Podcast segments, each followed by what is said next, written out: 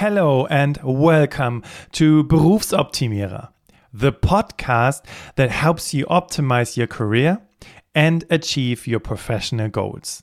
In this third English speaking episode, I will be talking about job interviews and what you need to know to master your next job interview.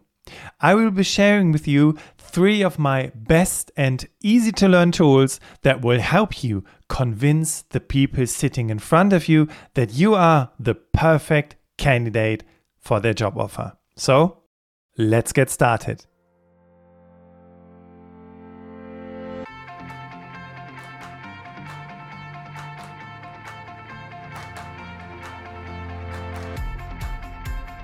Welcome to another episode in English. This is the third episode I'm producing, and yes, I said in the first episode that I will be recording English speaking episodes, and this was a test to see whether the people who are listening to this podcast find these episodes useful.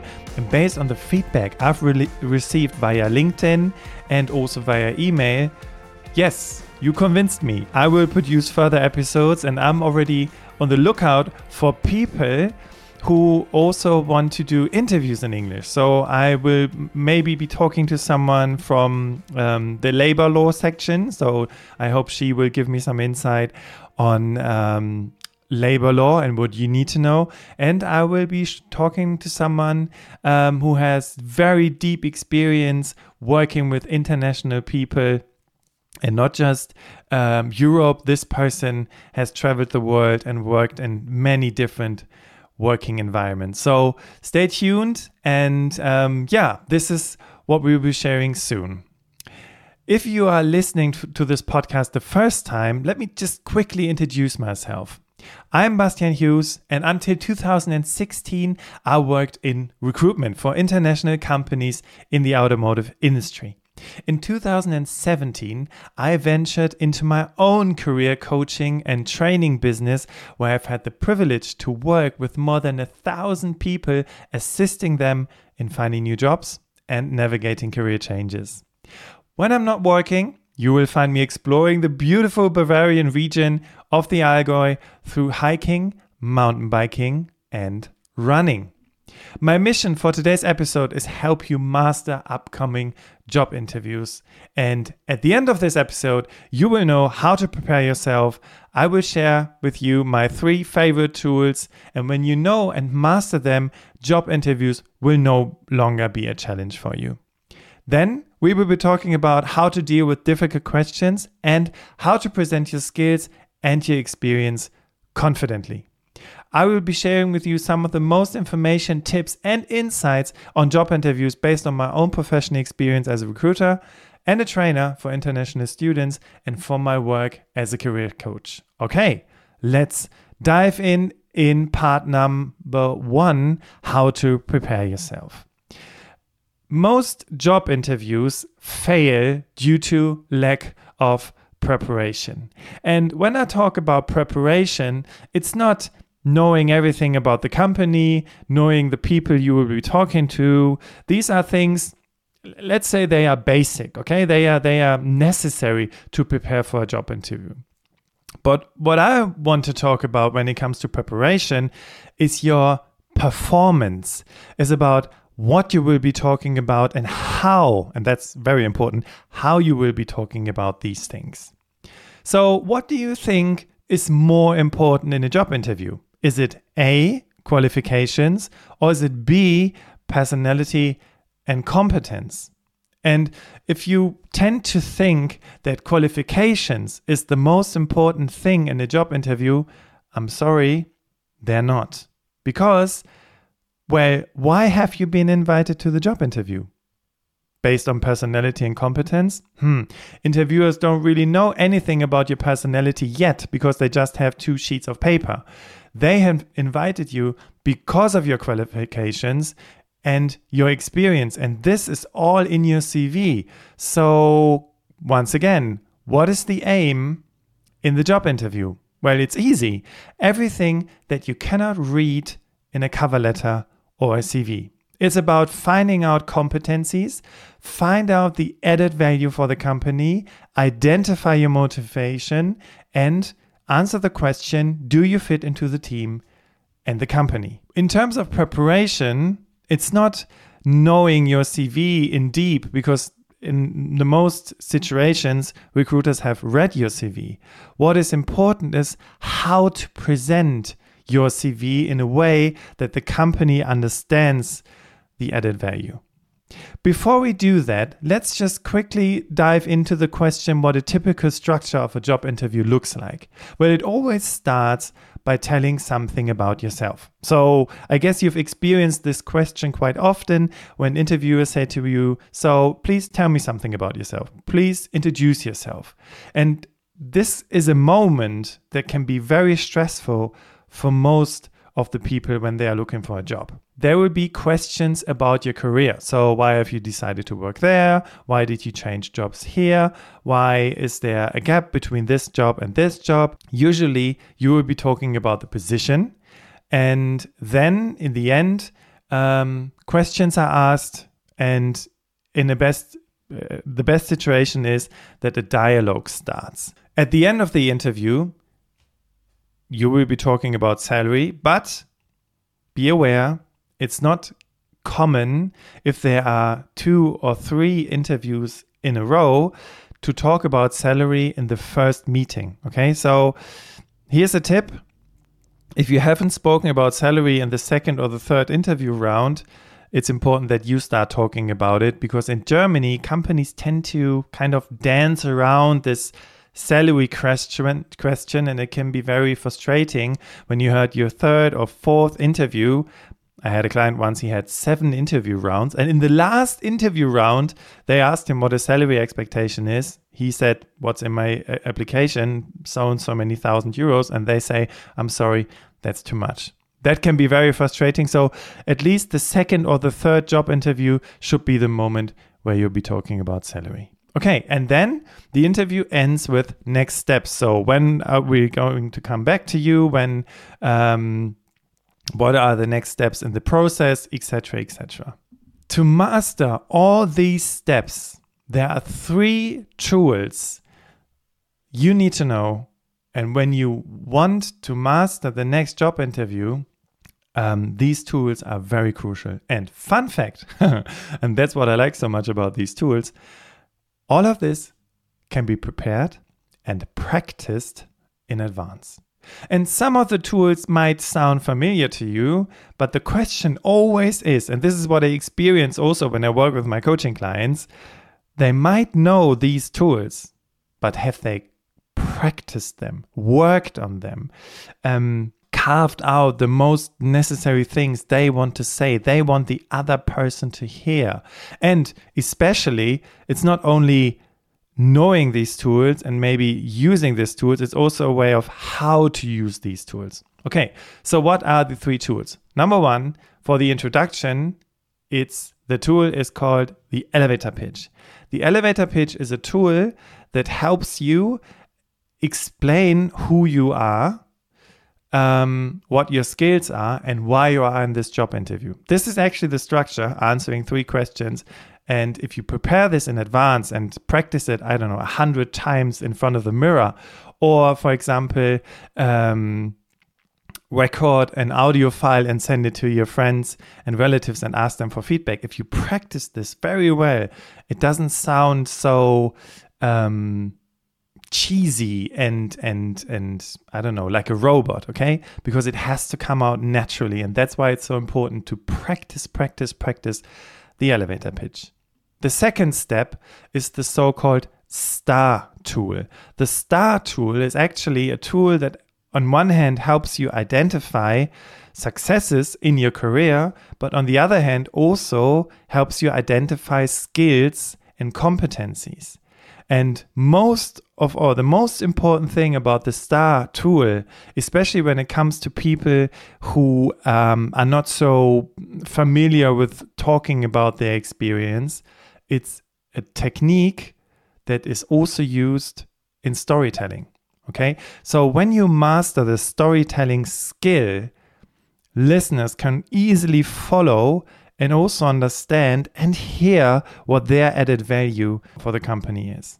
And number three, and it doesn't sound like a huge, amazing, wow tool, but number three is questions. Yeah, questions. Uh, Bastian, what's so special about questions? Well, questions, I mean questions that you ask. And it's not only questions like, um, how does the onboarding process look like? Uh, how's the team structured? Or um, what's the salary? Okay. Questions are a very powerful tool to also demonstrate how you've prepared for the job, how interested you are in the job. So it also shows your motivation and also um, for yourself, really understanding what this job is about and what the expectations are. So practicing questions is is is is key actually because it demonstrates so many different things. But before we jump into these tools, um, let's talk about uh, several variations of a job interview. But fun fact, you can also use all these three methods for these different variations. So one variation, which I've also experienced a lot with my clients, is a task you have to work on something you have to prepare, a presentation, etc. Um, when I recruited Susie, who does the the work on these podcast episodes, um, Susie had to prepare a, a, a, quick strategy on how we can expand um, and optimize our social media strategy, for example. Then there's there are so-called interview days. Interview days are um, actually you are at the company for the whole day this is what my wife experienced. And you have several interviews. You go to lunch with people. You talk to people from the team. And interview days are quite, I think they are very, very positive because you spend a whole day in the company and really learn so many things and it's really difficult for people to keep up a show for a whole for a whole day so you really get to know these people and um, then there are the assessment centers, but they don't have to happen so often because um, assessment centers they are most co- mostly common when it comes to governmental jobs. But most of the companies in Germany, um, especially when it comes to experienced jobs, they don't really use assessment centers anymore. Where it, where where it comes into place again is when it comes to leadership positions. But yeah, most of the jobs out there they are not recruited with assessment centers. Okay, um, so we spoke about the three different tools. And before we dive into these, I want to talk to you about difficult questions. And I know some people struggle to answer interview questions in an effective manner. And yes, this can be due to a lack of preparation or nerves. um, so, on one hand, when it comes to difficult questions, it's important to to to take your time. Okay, um, let's say they ask you something like, um, uh, yeah, let's take the first question. Could you please quickly introduce yourself? The job is not like in a in a in a in a um, in a test situation or in an exam situation, in an orally exam, for example, where you really have to shoot out the answer. Um, when it comes to difficult questions, you're always, you can always take your time to answer, to think them through and to answer. And what I've also experienced in my coaching practice is that there are not the one or these three difficult questions. The thing is, different people fear different questions. I had this client once. He got very nervous about the question uh, what he did after university because he didn't really have a plan after university and he he kind of tested different different jobs and really didn't stay long in in in, in the jobs um, and this question made him very nervous because he didn't really have a proper answer for that but in the coaching situation we worked on answering this question in an authentic and yeah, kind of real way. So he didn't have to lie or just tell any bullshit stories. And through this, this question was no longer difficult for him anymore. He knew how to react to these questions. And um, what also, what I also experience when I work with clients on difficult questions for them, um, these questions don't appear so often anymore in job interviews because the people I don't know what happens if it's faith or whatever, but uh, interviewers no longer ask, uh, ask these questions anymore, and yeah, and they are no longer nervous when it comes to these questions. So what I want to say is, it's so crucial, also in terms of preparation, to ask yourself, okay, what kind of question could someone ask that hits me off the rail? Okay, that that makes me nervous. That makes me want to leave the room? What are these questions that provoke kind of a negative reaction in you? And if you identify these questions and work on them, then these questions are no longer a problem. Okay? So, but let's let's talk about two types of the most common questions. So, on one hand, we have the information questions. And information questions are questions like why did you apply? Um, why you? What do you know about our company? And these questions, they are focused on, of course, how well are you prepared for the job interview, but also um, focusing on motivation, especially when it comes to the question, what are your strengths? What are your weaknesses? Okay, so these these are informational questions or information questions that you can easily prepare.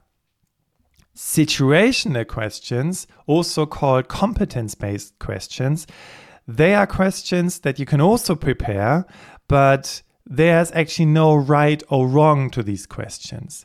For example, a question like, What do you do when a customer complains and becomes abusive? So the question is, uh, or the, the aim of this question is, How do you react in certain situations? What competencies can be derived from this? And the much bigger aim is imagine how you would react in your job in certain situations. So interviewers ask these questions to understand, to, to get a to get a grasp of how you would deal with a customer, how you would deal with a colleague, how you would deal with your superiors. For example, when it come when the question comes, how do you react when you disagree with your supervisor's decision. And as I say, there's no perfect answer, there's only your individual answer to these questions. And recruiters, they check immediately if you have learned something by the heart or if it's something that you, and that's why I also don't give um, perfect answers to typical questions, um, they will know that this is an answer you have you have practiced, you have um, studied okay? And you can just like a like a poem you can just give the answer like it's like it's a studied answer. And this is not authentic. And this is where it happens that most recruiters become skeptical. So it's an uh, so you need answers that come from your heart that are your personal answers. And let's imagine that there's a question it's difficult to answer a situation, a question, because you have never experienced that situation before. Then you should always ask yourself, okay, where was a similar situation? Okay, maybe um, you weren't able to, I don't know, to deal with a difficult customer, but maybe you had a different situation when you were in university, for example, or um, where you had to convince someone else. So there are always related stories to these questions. And your job is to find these related questions to get an idea um, of how you could answer to that question. If you um, would like to practice these questions, stay until the end of this episode because then I will give you an uh, some information on how we, you and I, could work together. Okay, so we've spoken about these three tools at the beginning. And now I want to show you how to present your skills and your experience confidently. And the first tool that we spoke about was the elevator pitch. And the elevator pitch, as I say, when you start working on your elevator pitch, it may sound very unfamiliar when someone says to you, So please introduce yourself, and you start saying your elevator pitch. Um, you have to practice it a lot until it becomes natural. So, what's the structure of the elevator pitch? And maybe if you um, if you after the structure you rewind until the beginning of this episode, um, maybe you you hear that my how I start this episode when I introduced myself was quite similar. So when you create your elevator pitch, the three questions you have to answer to yourself is who am I? What are my skills? And why am I here? And who am I is, of course, no philosophical question. It is answering um, what's your current situation? Um, what are you doing currently? What are your um, responsibilities in your current job? Do you have leadership um, responsibility, for example? What are the current projects you're working on? So, for example, hi, I'm Bastian Hughes, and until 2016, I worked in recruitment, working for international companies in the automotive industry. And in 2017, I ventured into my own career and training business, where I've had the privilege to work with more than a thousand people, assisting them in finding new jobs and navigating career changes. So this is kind of my first, uh, my my answer to the first question: Who am I? The second was, what are your skills? so if you ask yourself, what are your skills? Um, it's just trying to reflect. Um, okay, the last three years I worked in this and this situation, and during that moment I learned that I'm very good at blah blah blah blah blah. And by the way, this is also how you could answer the second part of the elevator pitch. So you could say something like, Well, in the last three years, I've um, experienced that I'm very good with uh, working in, um, um, I don't know, uh, intercultural projects, for example, based on my language skills in English, Spanish, French, and Chinese. Um, I'm very good at understanding different mentalities and also bringing these mentalities together. And um, this is also something I've got um, when when I when I asked my boss for feedback. This is also something I got as a feedback from my from my superiors. So this could be the second answer. Okay, so what are my skills? And if you don't know what your skills are, just try to reflect on the last couple of years, things that went well, things you you um, did very good. And then question number three: Why am I here? Thank you very much for inviting me to this job interview today. Um, I'm really interested in how company XYZ is um, structured when it comes to international projects. And I want to understand how this role of a project manager fits into this environment. And uh, based on my experiences on skills, of course, I'm um, looking forward to demonstrate you how my person could fit into this um, into this position. So this is the third answer to the question, why am I here? So this is tool number one, the elevator pitch. The second tool helps you also present your skills and experience confidently. Um, it's the STAR technique. STAR is an acronym that stands for situation, task, action, and result. Okay, so let's practice this STAR technique, okay? Um, like I said, S stands for situation. So let's say the situation was you had to deal with a customer who was unhappy with your service. T stands for tasks. So the task was um, to reach out to this customer and convince him that you are still the best company in the world and he should be happy and he should buy more products from you. And the action were the things that you did to convince this customer. Okay, so let's say first of all, you try to gather all the information on the customer. How many uh, orders has he placed? Um, what kind of products has he ordered, Um, with what people has he spoke to? Uh, what kind of people has he spoken to before?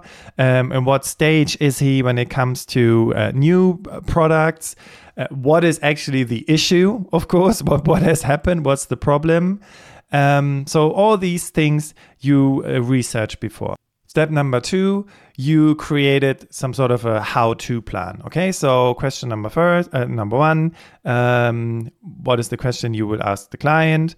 Uh, what are potential answers? What is the next question you will ask? What are the potential answers, etc., etc., etc. So you make yourself a strategy, a structure on this phone call. Step number three, you practice this phone call. I don't know with someone in your uh, family or with your partner.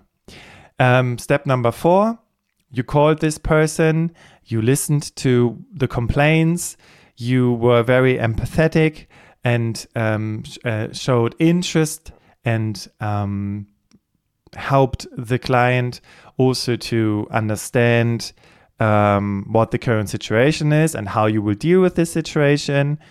Action finished, and now the result, the R result was customer was in the beginning um, or, or described his his um, frustration.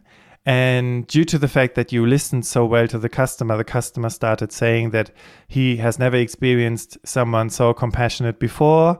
And um, he also understands the situation why you couldn't deliver, for example.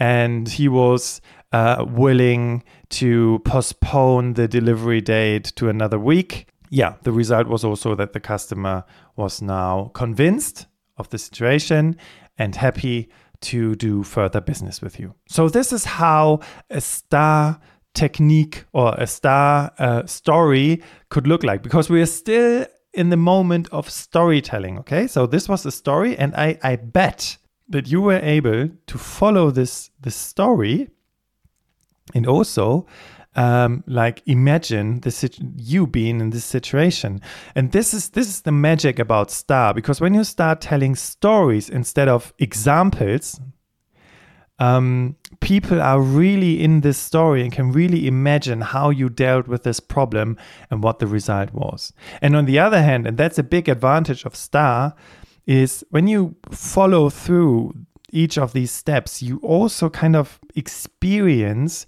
what kind of skills you have, okay, and what are kind of um, competencies you have.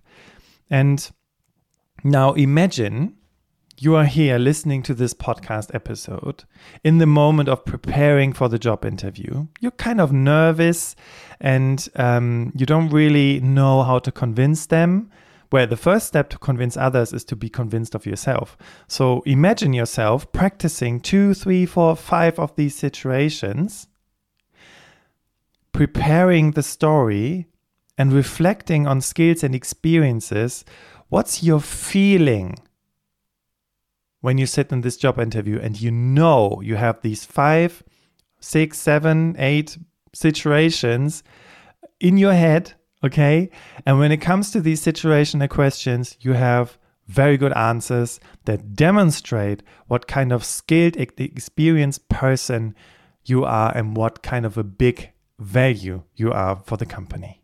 We t- at the beginning we spoke about the um, three tools, and first tool was elevator pitch, second tool was star, and the third tool was questions. And um, almost at the end of this episode, I also wanted to give you some examples of good questions that you should ask in your next job interview. Because as I said, questions demonstrate how well you are prepared and how motivated you are, and especially how skilled and competent you are. Imagine yourself, and this is the this is key uh, for these questions. So imagine yourself being a freelance consultant and you want to understand the problem the company has. So the questions you could ask um, is, for example, what are the biggest challenges in your team in the next months? What are the biggest challenges in this role? What is the status quo and where do you want to go? How is the success in this department measured? And a question for the end can be How will you determine in six months that I'm doing a good job here? So these are just some of the questions that you should or you can no, you should ask um, also to really understand the expectations. And as I said, put yourself into the shoes of a consultant, try and understand the problem of your customer. And here's another fun fact when you do that, when you see yourself as a consultant focusing on um, finding solutions to the problems of your customer, you don't see yourself as the kind of small interviewee candidate person who says, please, please, please give me a job. You see yourself eye to eye and in a respectful and and and professional way when you sit in front of the people from the company and also um, yeah it, it, it gives you a different feeling you know when it comes to job interviews being nervous is fine because I mean this this job interview is important, right? And imagine not being nervous. Imagine not caring about this job interview. How would you prepare your job interview then? So being nervous is totally fine and but when you know these are my stories, this is my prepared elevator pitch and these are the questions I want to ask to really understand how I can help them. Then it's a completely different situation and you're perfectly prepared for the next job interview. If you want to learn about what recruiters expect when it comes to your application documents, then check out my first English episode, uh, episode number 276. You will also find a direct link in the description to this episode. And if you have any further questions or need personalized guidance in your job search journey, don't hesitate to reach out to me. You can send me your message to hallo, H A L L O, at berufsoptimierer.de or connect with me on LinkedIn. You can just type in my name and then you will find me and then just send me a message. I look forward to being in contact with you. And I'm here to support and assist you in making your dream of working in Germany a reality. Additionally, if there's something you would like me to talk about, or if you have some ideas on what I should be covering next in this podcast, please feel free to drop me an email and I'm happy to record this episode for you. Thank you for joining me today, and I look forward to hearing from you soon. Stay tuned for more English speaking episodes coming your way. Bis bald. See you soon.